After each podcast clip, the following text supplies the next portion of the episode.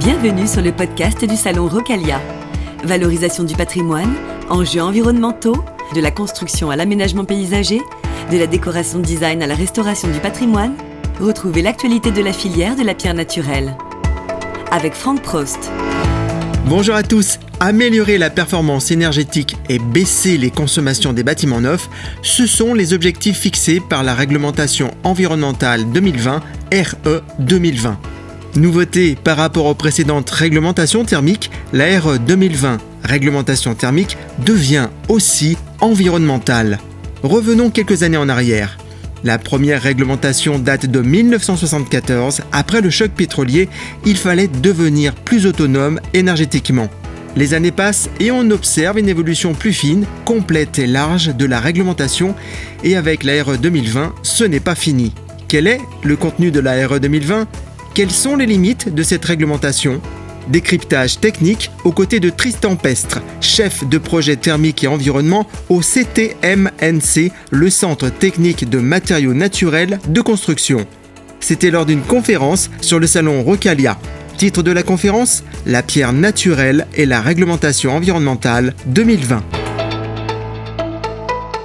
Bonjour à toutes et à tous. Euh, je suis Tristan Pestre, chef de projet euh, thermique et environnement au CTMNC.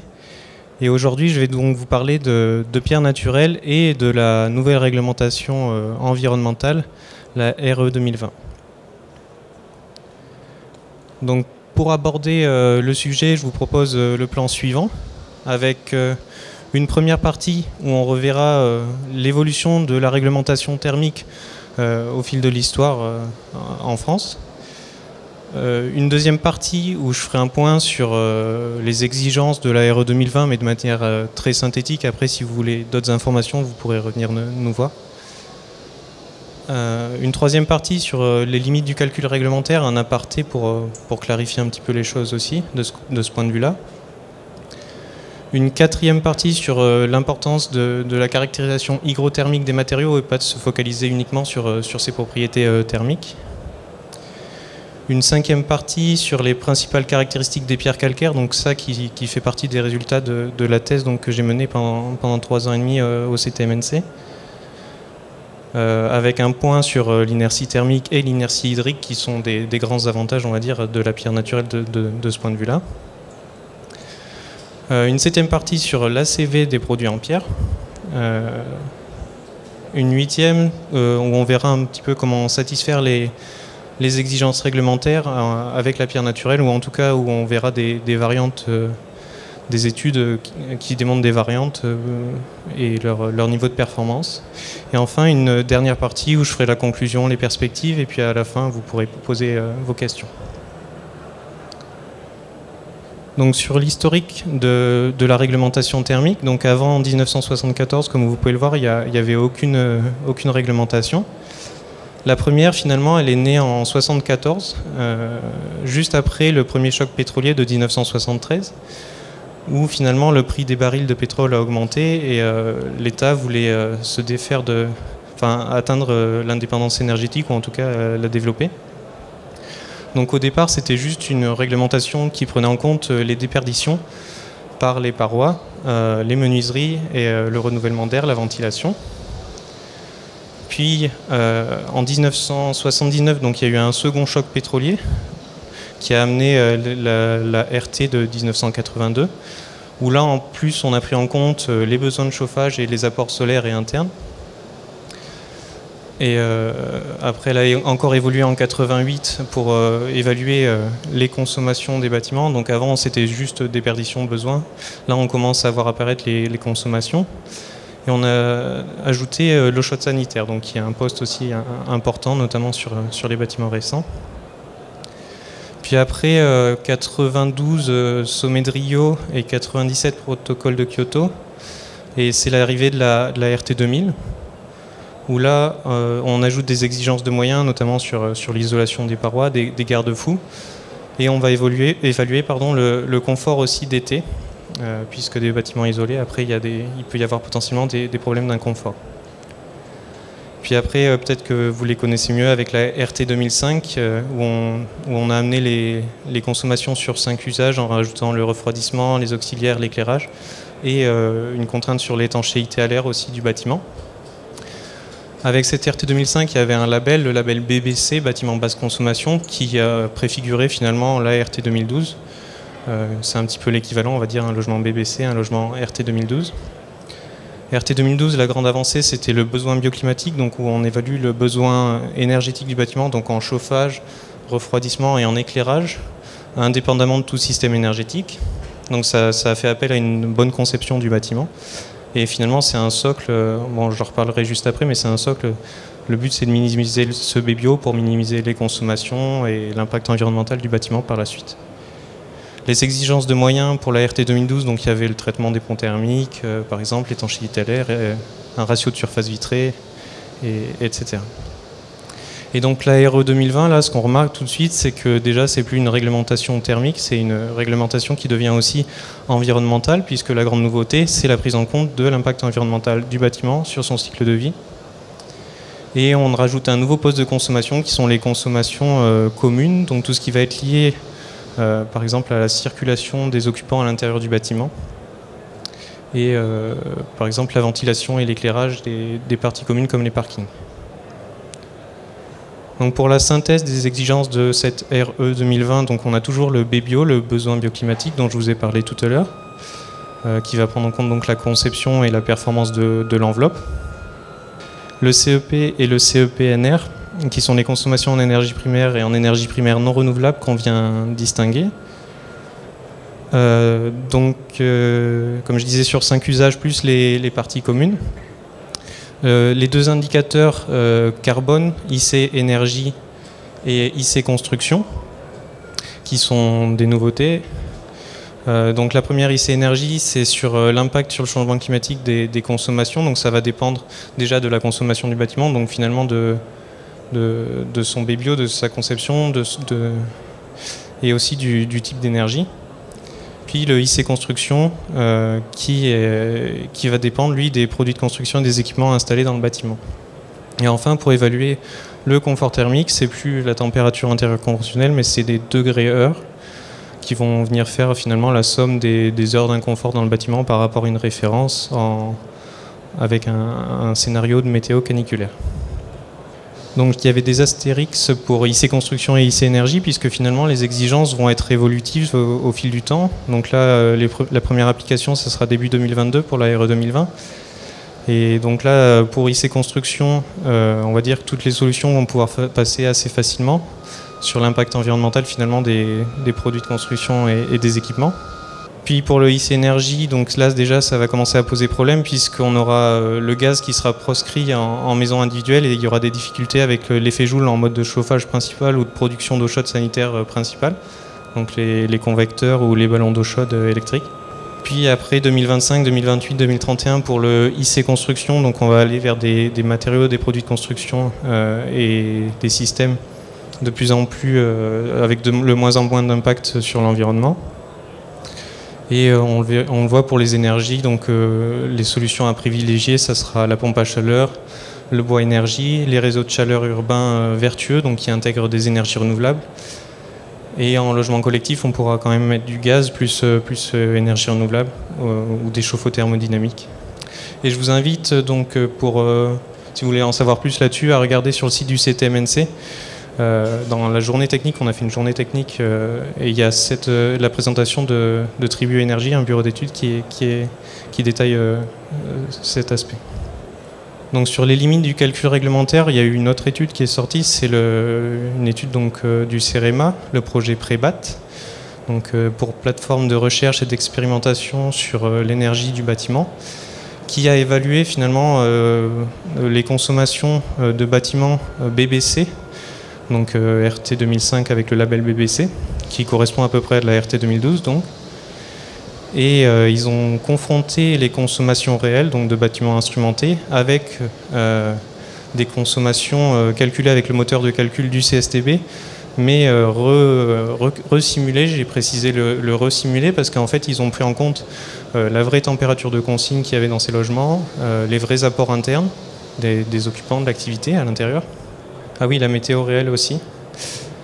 Et malgré ça, on voit qu'il y a des écarts qui sont quand même assez importants.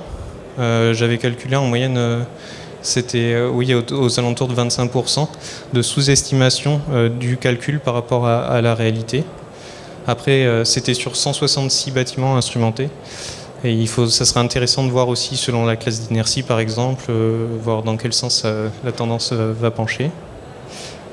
Mais donc voilà. Et finalement, donc, dans ce calcul réglementaire, les grandes différences, ça va être que on utilise des scénarios conventionnels, qui sont différents des scénarios réels, donc tout ce qui va être météo, occupation, température de consigne. Euh, les propriétés des matériaux aussi, elles sont, elles sont certifiées, on va dire, à, l'état sec ou, ou c'est pas forcément ce qui est, ce qui est mis en œuvre. Euh, et puis il y a aussi la mise en œuvre qui va forcément jouer.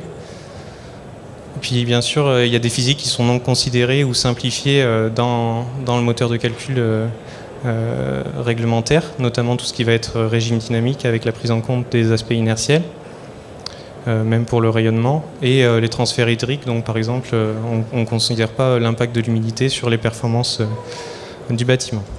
Et en fait, cette réglementation thermique, elle est faite pour juger de la performance des bâtiments, la conforter à des seuils, mais pas pour prévoir ses futures consommations.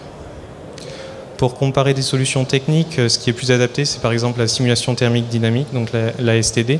Et puis en recherche et développement, on va plus utiliser euh, des, logiciels un peu plus complexes, donc de résolution numérique d'équations physiques, où là, ça demande des, temps de calcul qui sont beaucoup plus importants et on ne peut pas se permettre de faire ça pour, euh, pour une réglementation pour l'instant, bien que maintenant le matériel informatique devienne de plus en plus performant et que ça pourrait venir aussi. Donc sur l'importance de la caractérisation hygrothermique, euh, donc euh, en fait c'est prendre en compte le rôle de l'eau. Et l'eau, elle va avoir un rôle qui va être majeur dans, l'altération notamment des ouvrages. Donc ça, je pense que vous êtes bien euh, placé pour, pour, le savoir. mais aussi des performances énergétiques, du confort hygrothermique et de la santé des occupants. Donc en fait, il devient nécessaire de prendre en compte les couplages de chaleur et d'humidité. Euh, découplage qui existe, puisque finalement euh, les transferts de chaleur vont influencer les transferts d'humidité et les transferts d'humidité vont influencer les transferts de chaleur. Donc là à droite j'ai mis le diagramme de l'air humide qui met en relation la, température et, l'humidité de l'air avec le degré euh, hygrométrique qui est finalement l'humidité relative qui est en pointillé en noir ici sur le graphique.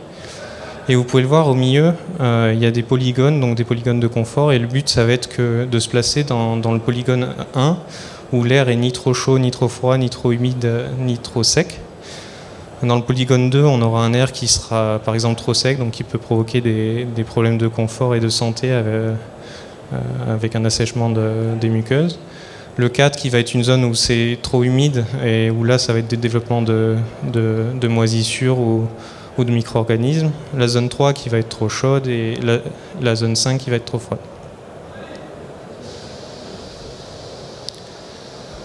Donc là, euh, pour la thèse, une des premières choses que, j'ai faites, c'était euh, de, récupérer finalement les essais qui avaient été réalisés au CTMNC euh, sur les pierres calcaires. donc comme vous pouvez le voir, les trois, premières, les trois premiers graphiques, masse volumique, porosité ouverte et résistance à la flexion, donc, qui font partie des essais d'identité. Et on a ajouté la résistance à la compression qui était connue pour bon nombre de pierres calcaires qui sont utilisées en, maçonnerie. Euh, de là, ça permet déjà de voir euh, l'étendue des, propriétés physiques euh, des calcaires, physico-mécaniques. Et ça m'a permis de réaliser une classification finalement statistique selon ces propriétés mécaniques. Et comme on le voit, c'est découpé en, cinq classes qui reprennent donc les appellations des classifications courantes. Et euh, finalement, les variables qui permettent de classer ces pierres sont euh, la masse volumique et la porosité ouverte, euh, qui sont des, propriétés qui sont assez, plutôt simples à obtenir par rapport à d'autres, ce qui est plutôt intéressant. Et donc on a caractérisé d'un point de vue hygrothermique, donc thermique et hydrique, 12 pierres calcaires qui, comme vous pouvez le voir, sont, situées de, manière répartie sur le territoire français en fonction des différents bassins sédimentaires. Et l'avantage, c'est que ces 12 pierres calcaires, Elles sont représentatives aussi, donc, comme vous pouvez le voir en bas, des classes statistiques 3 à 5, sachant que les classes statistiques 1 et 2 sont plus des pierres dures qui seront un, peu moins utilisées en maçonnerie.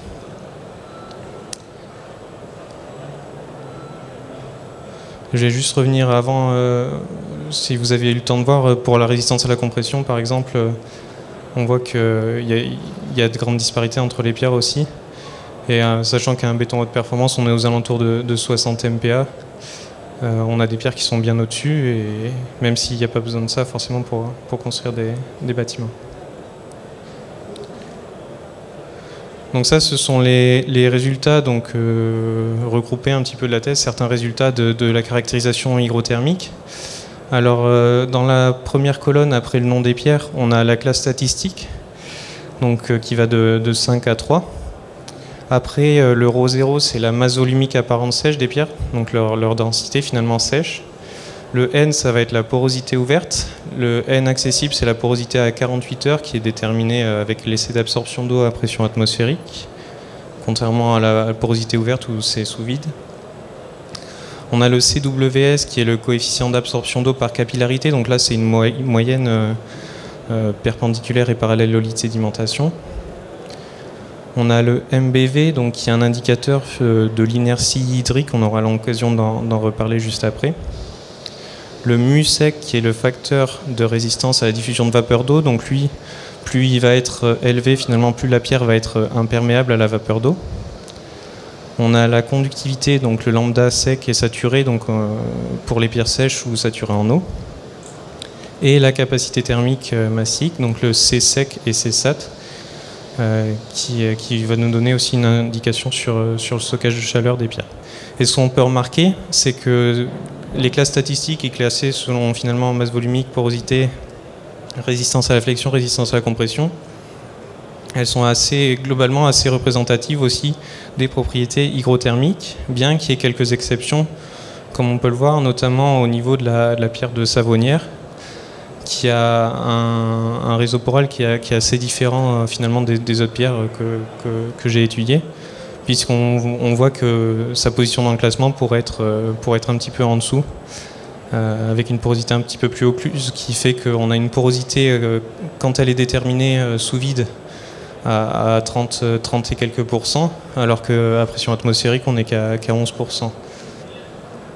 Et donc ça se traduit aussi par un coefficient de capillarité qui est beaucoup plus faible.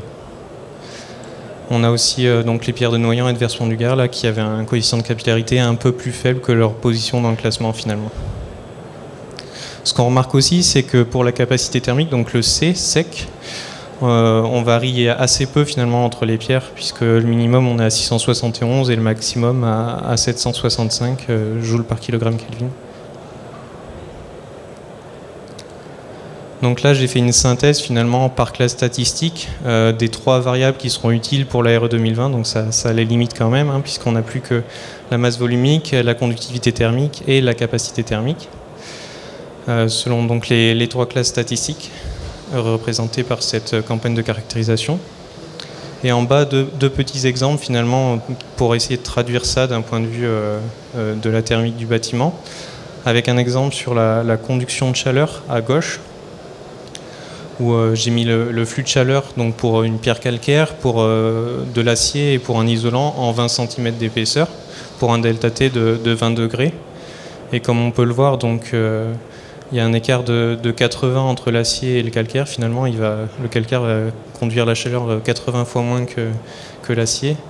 Mais il me semble que c'était 25 fois, non, 15 fois moins que l'isolant. 15 fois plus que l'isolant. Pour le déstockage de chaleur, euh, donc euh, l'aspect lié plutôt à l'inertie, on voit que le calcaire, euh, la chaleur qui va être déstockée quand il passe d'un état initial de 20 degrés à 0 degrés, il est seulement deux fois moindre que pour l'acier, alors qu'il est, bien supérieur à, l'isolant. donc pour le calcaire, on est à 1700, pour l'isolant à, 70. Donc pour, stocker de la chaleur finalement ou la déstocker, il sera largement au-dessus. Et justement, ça, ça fait partie de l'inertie thermique. Donc l'inertie thermique, on peut la caractériser de, plusieurs manières. il y a plusieurs indicateurs qui permettent de, l'apprécier. Il y a notamment le couple Rho-C, donc la capacité thermique volumique. donc oui, produit de la masse volumique et de la capacité thermique la diffusivité et l'effusivité qui vont traduire deux, phénomènes différents, on va dire, en, régime euh, dynamique. Et plus concrètement, euh, sur un bâtiment instrumenté, par exemple, on peut, se rendre compte du déphasage et de l'amortissement euh, des parois. Donc le déphasage qui va être temporel en heures, c'est le temps que mettent les sollicitations finalement à être distribuées à l'intérieur. Et l'amortissement, en degrés, euh, ça va être la, chute de température provoquée euh, par la paroi. Donc là, j'ai mis un exemple de différents matériaux qui sont triés euh, dans un graphique où il y a en abscisse la diffusivité thermique et en ordonnée l'effusivité thermique. La diffusivité thermique qui va traduire en quelque sorte une sorte d'inertie par transmission, on va chercher donc à minimiser la diffusivité thermique pour augmenter euh, euh, cette, inertie par transmission. Et l'effusivité thermique, ça va être l'inverse, on va chercher à la maximiser pour maximiser l'inertie par absorption ou le stockage de chaleur. Et finalement, bah, le matériau thermiquement idéal, comme vous pouvez le voir, bah, il, n'existe pas, malheureusement, on ne l'a pas encore trouvé. Mais il y en a qui s'en rapprochent, et euh, comme on peut le voir, les pierres calcaires sont, plutôt bien placées au niveau de, l'adobe, de la terre crue, de la terre cuite. Euh, du plâtre, qui sont des matériaux intéressants qui, allient les deux. Après, j'ai aussi mis le granit, puisque ça dépend ce qu'on cherche à faire. Si on veut faire euh, du stockage pur d'énergie, euh, bah, le granit, on voit qu'il a une, effusivité thermique très importante, qui va permettre de, stocker beaucoup d'énergie.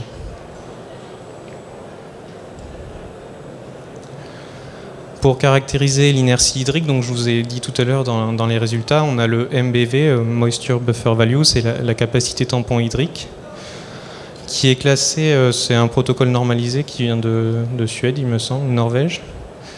Euh, et il y a cinq catégories de résultats. Enfin, les résultats sont classés en cinq catégories pour, juger de la régulation hydrique du matériau, de négligeable à excellente. Donc là, on a négligeable en rouge, euh, ça doit être faible en, rose, modéré en jaune, bonne en verte et excellente en vert foncé.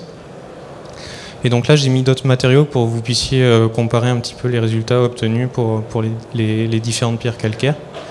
On voit qu'il y a une moitié des pierres qui sont dans les catégories plutôt basses, mais qui sont, comme on peut le voir, assez euh, similaires finalement à, d'autres produits de construction euh, courants, hein, comme, comme la, terre cuite ou le béton. En jaune, déjà, on va commencer à avoir un MBV qui, est quand même relativement intéressant quand on voit que dans, cette fourchette, on a aussi, euh, par exemple, un panneau de boulot qui est donc du bois. Euh, pour, euh, par exemple, la pierre de Noyant, à 1,1, on est quasiment au même niveau que de la fibre de bois, donc là, c'est quand même très intéressant aussi. Et là, c'est le tuffeau qui est à 2,7 contre le béton de chanvre qui est réputé pour être un excellent régulateur hydrique qui est à 2,2 donc le tuffeau qui est, au-dessus. Donc concrètement, ça, ça veut dire que c'est le, type de pierre qui va être intéressant à placer à l'intérieur d'un volume occupé pour, pour réguler euh, euh, l'humidité ambiante.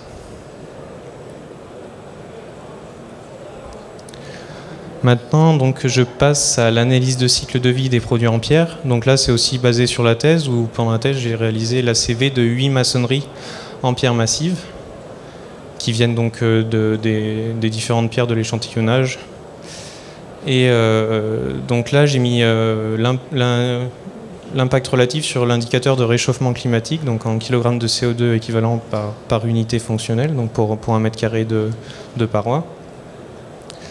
Et on a les différentes étapes du cycle de vie, donc de l'extraction à 1, le, premier, premier histogramme, le transport entre la carrière et l'atelier, la fabrication, le transport entre l'atelier et le chantier, l'installation, la maintenance, la déconstruction, le transport des déchets et euh, l'élimination du, produit. Et comme on peut le voir, finalement, dans le cycle de vie, euh, l'impact est plutôt décroissant. Donc la, majorité, la majeure partie de l'impact va se situer tôt dans, le cycle de vie. Ça va être principalement l'extraction, euh, le transport entre la carrière et l'atelier et la fabrication. Et là, comme vous pouvez le voir, j'ai mis des barres, des histogrammes, les barres d'erreur. En fait, ce sont juste les valeurs minimales et maximales, et euh, notamment au niveau du A2, entre le transport et la carrière et l'atelier. certaines pierres sont très proches du, entre lieu de, transformation et lieu d'extraction, où là c'est quasiment zéro finalement ce poste, et d'autres où, ça peut être important jusqu'à jusqu'à 46% de l'impact total. Donc là, j'ai mis les principaux flux contributeurs avec le graphique de gauche qui représente l'épuisement des ressources naturelles.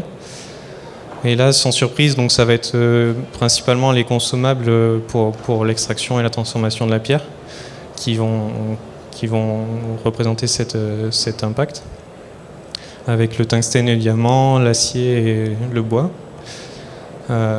et surtout donc en phase de, transformation. Pour le, le, réchauffement climatique, donc le principal contributeur, ça va être la combustion des combustibles fossiles. Et notamment, là, on le voit euh, lors de la phase d'extraction, puisque pour la phase de transformation, généralement, on fait appel plutôt à, de l'électricité, donc il y a souvent une plus grande part d'électricité. Et euh, le suivi du transport, donc, qui est très important aussi, euh, et notamment, donc là, comme on le voit dans cet exemple, entre la carrière et l'atelier, et aussi pour l'atelier chantier.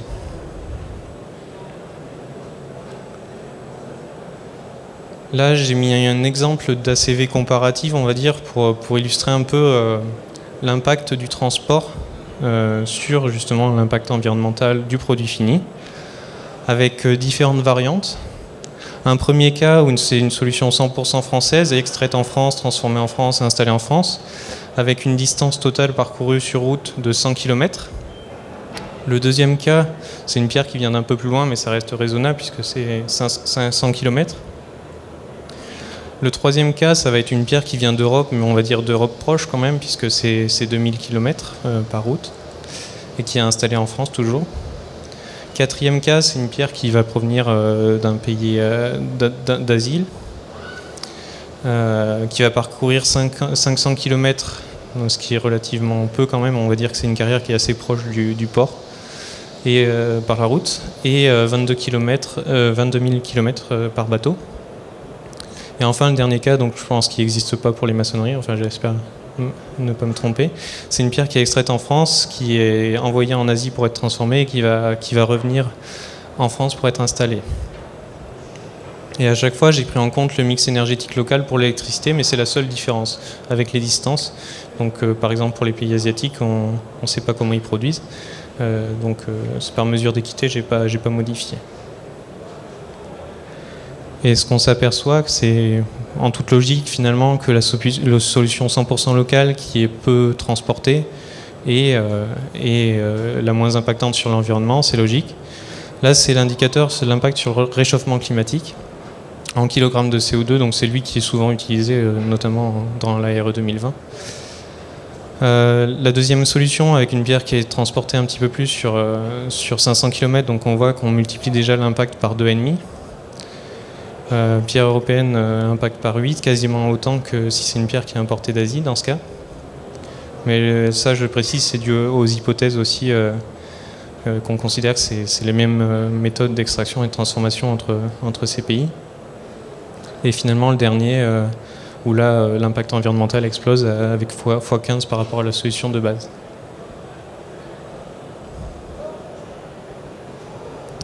Donc là, je vais vous montrer euh, finalement une partie comment satisfaire les exigences réglementaires avec la pierre en me basant sur deux études. Donc une étude qui a été présentée aussi, euh, elle aussi, à la journée technique du CTMNC, euh, dont vous pourrez retrouver la présentation. C'est le bureau d'études Pouget Consultant qui a utilisé le moteur de calcul du CSTB, donc réglementaire de l'ARE 2020 et euh, une, étude de simulation thermique dynamique euh, comparative que j'ai réalisée pendant, dans le cadre de la thèse avec euh, le, logiciel Pleiad, donc le moteur Comfy. donc l'avantage de la première étude, on va dire, c'est une analyse complète sur les différents indicateurs réglementaires, donc qui va nous donner un résultat direct sur ce, sur ce qu'on attend. Et la deuxième, c'est qu'avec une STD, on peut plus analyser finalement tout ce qui va être conditions de confort. et puis là, L'influence de l'humidité, par exemple, on a pu le faire parce qu'on a la main sur, sur les scénarios aussi, etc.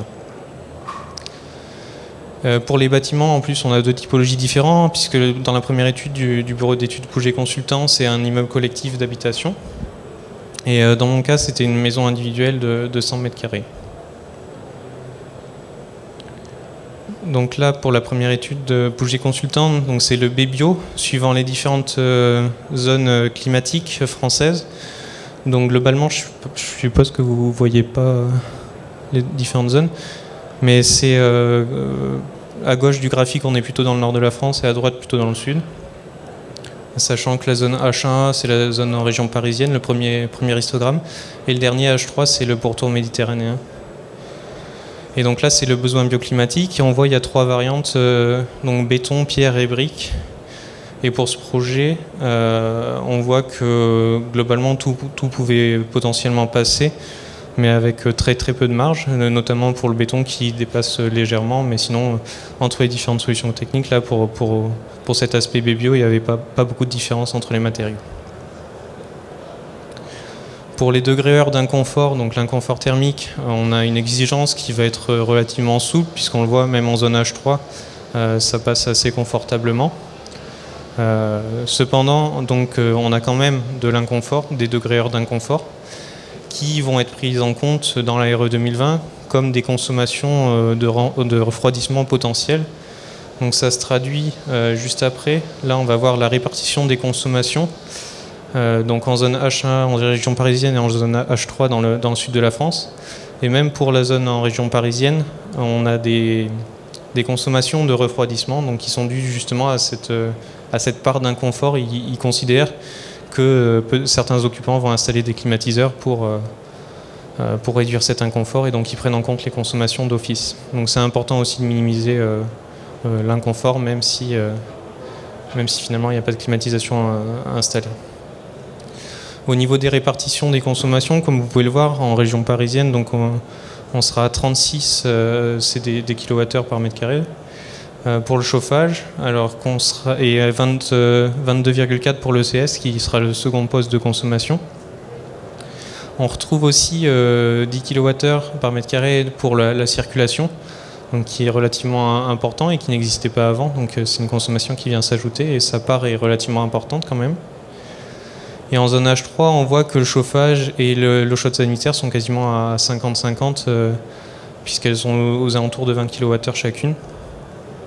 Donc finalement, la consommation pour le chauffage devient assez, euh, enfin plutôt faible dans, ce type de bâtiment. Mais par contre, on va rajouter 8 euh, kWh par mètre carré de consommation pour le refroidissement. Donc là, c'est au niveau de l'indicateur IC construction où on voit donc les, différentes variantes. Il y a la pierre du Midi, donc qui est basée sur la FDVS des pierres du Sud. Euh, un mur en, béton enduit et un mur en brique enduit. Donc euh, l'important c'est finalement pas tant de comparer entre les matériaux puisqu'on voit que bon, la pierre ça, permet de minimiser un petit peu cet impact mais qu'il y aura selon les lots là une vraie optimisation à faire sur, sur l'ensemble des lots pour que le bâtiment euh, puisse être conforme et confortable par rapport à l'exigence. On remarque aussi que le lot 3, donc le lot superstructure, a une part qui est relativement importante sur, euh, l'indicateur au, niveau global. Donc ça, va jouer finalement, si on minimise pour la pierre, ça, peut jouer. Donc la deuxième étude sur la, maison individuelle en STD, donc c'est une maison individuelle comme je l'ai dit tout à l'heure de, de 100 mètres carrés situé dans deux lieux, donc à Trappes, donc en zone H1, pareil que qu'avant, c'est en région parisienne, et à Nice euh, en zone H3. Il y a deux pierres, donc les deux extrêmes de l'échantillonnage que j'ai caractérisé, avec une pierre de classe 5 et une pierre de classe 3.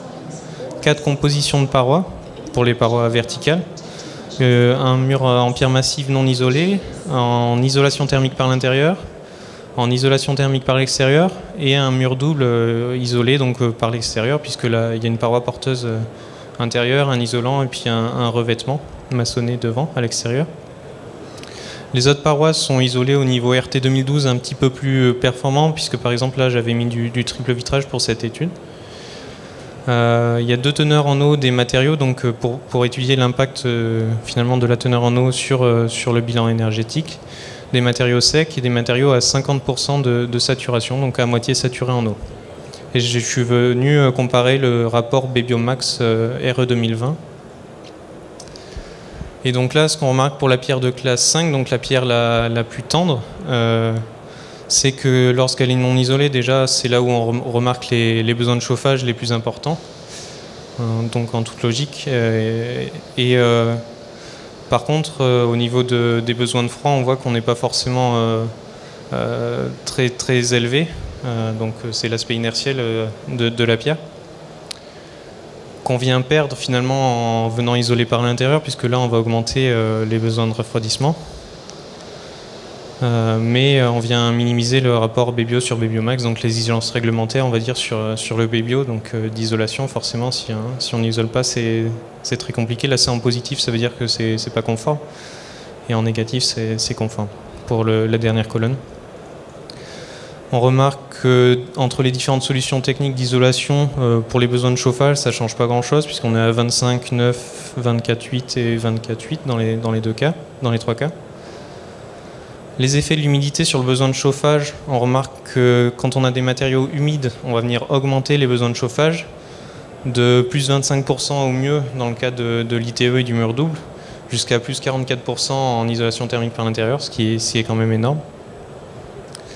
Et inversement, sur les besoins de froid, on va venir les minimiser puisqu'on voit que le signe est négatif. C'est que quand les matériaux sont humides, on va venir augmenter leur, masse volumique finalement et euh, donc leur capacité thermique volumique euh, va augmenter. Ils seront en mesure de, stocker davantage d'énergie. Donc quand ils sont humides, ils vont permettre de réduire les, euh, les besoins de froid.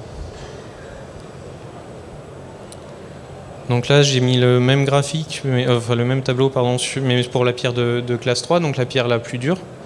Et finalement, il n'y a pas grand-chose qui va, qui va changer, si ce n'est qu'on va augmenter l'écart à, la réglementation pour euh, le rapport Bébio sur Bébiomax, puisque la pierre va, un petit peu plus conduire la chaleur, bien qu'elle ait d'autres avantages.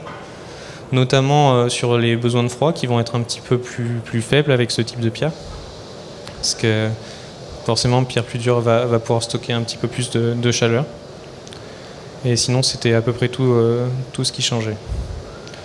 Ah, si sur les effets de l'humidité, on voit aussi qu'ils sont relativement faibles, effets de l'humidité sur le besoin de chaud, euh, pour, ce, type de pierre qui finalement n'en absorbe euh, qu'une faible quantité. Euh, donc pour conclure sur, cette, partie, l'ARE 2020, ça va être des exigences qui, qui, vont être surmontables, donc il va falloir bien, bien concevoir les bâtiments, mais comme ça, comme ça c'est toujours fait finalement. Euh, on a mis en, évidence quelques avantages de la pierre naturelle, euh, notamment sur ses propriétés hygrothermiques. Donc là, j'ai pas eu trop l'occasion d'en parler, mais il y a des pierres qui sont assez perméables à la vapeur d'eau, donc qui vont, pouvoir euh, laisser passer la, vapeur d'eau à travers le, matériau et donc contribuer au confort. l'inertie thermique et, l'inertie hydrique du matériau, comme on a pu le voir. Euh, l'impact environnemental, euh, notamment des, produits locaux qui sont, peu transformés, peu transportés, euh, la durabilité de la pierre. Et ça, non plus, j'en ai pas trop parlé, mais c'est une fin de vie finalement de la pierre qui est, très peu problématique puisque c'est un matériau inerte qui est facilement recyclable, facilement réemployable. Au niveau des perspectives, donc là c'est pour de façon générale au CTMNC.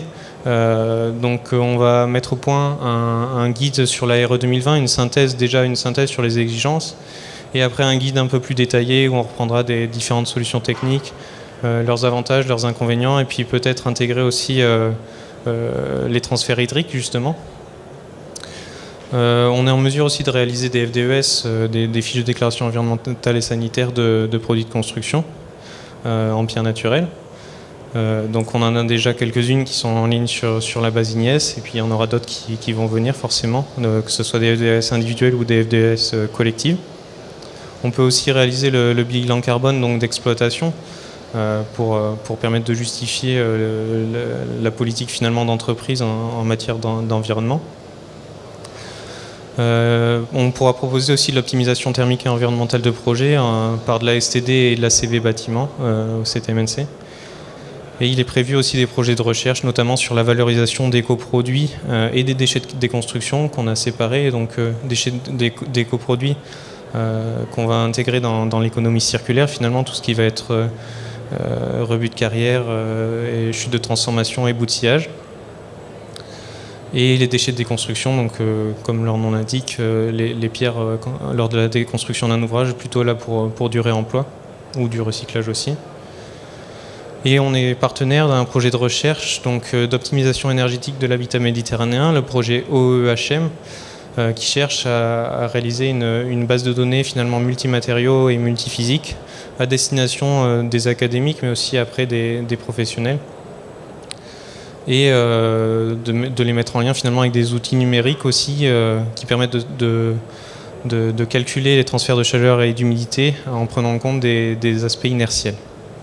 Les exemples qui ont été donnés, c'est avec de la pierre de 30 cm Tous les exemples dans les calculs au niveau euh, les, modes de construction qui ont été utilisés alors pour les études euh, sur la dernière partie, donc sur la RE 2020, euh, il faudra que je vérifie, mais justement pour l'étude Pouget Consultant, je ne me souviens plus. pour ma part, c'était ce qui se fait à peu près couramment, je crois que c'était entre 25 et 30 cm. Oui. Pour le mur double, c'était 20 plus 8. Alors non, j'ai pas fait de simulation avec des, épaisseurs plus importantes et ça pourrait être intéressant de, de, réaliser. Je voulais savoir si vous avez, euh, si on peut déterminer un pourcentage de la construction en pierre dans la construction globalement en France. Je vais m'en sortir sans chiffre. Euh, le, pourcentage est, le pourcentage est faible par rapport à d'autres matériaux, on va dire, euh, de type les autres matériaux de construction. Je ne sais pas les citer pour pas. Mais l'utilisation de la pierre dans la construction, en tout cas, est plutôt sur une pente très positive et même si aujourd'hui on à peut-être 2 ou 3% euh, si on arrivait à 5 ou 10 et là il y a aussi le problème de la ressource euh, qui a été euh, exposé, ça serait déjà bien. Et puis je pense que tous les projets de réalisation que vous pourrez voir aussi là pour le concours d'architecture ce soir à 17h le montrent. Et puis la solution est sans doute dans la mixité des matériaux. Il n'y a pas de tout pierre, il n'y a pas de tout béton, il n'y a pas de tout bois, il n'y a pas de tout, acier, mais par contre il y a des choses très intéressantes en alliant en fait, le, mariage euh, des matériaux. Donc on n'est pas à la course à augmenter énormément le pourcentage, mais on est à la course à avoir envie euh, d'utiliser la pierre euh, pour à bon escient et pour son bon usage.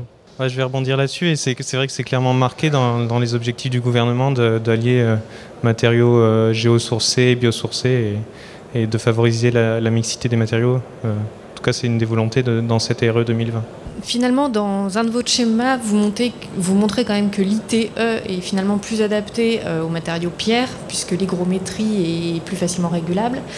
Euh, si on veut quand même avoir des parements pierre, euh, enfin en tout cas une visibilité du matériau quand on se promène, qu'est-ce qui serait la meilleure solution sans passer en ITI forcément?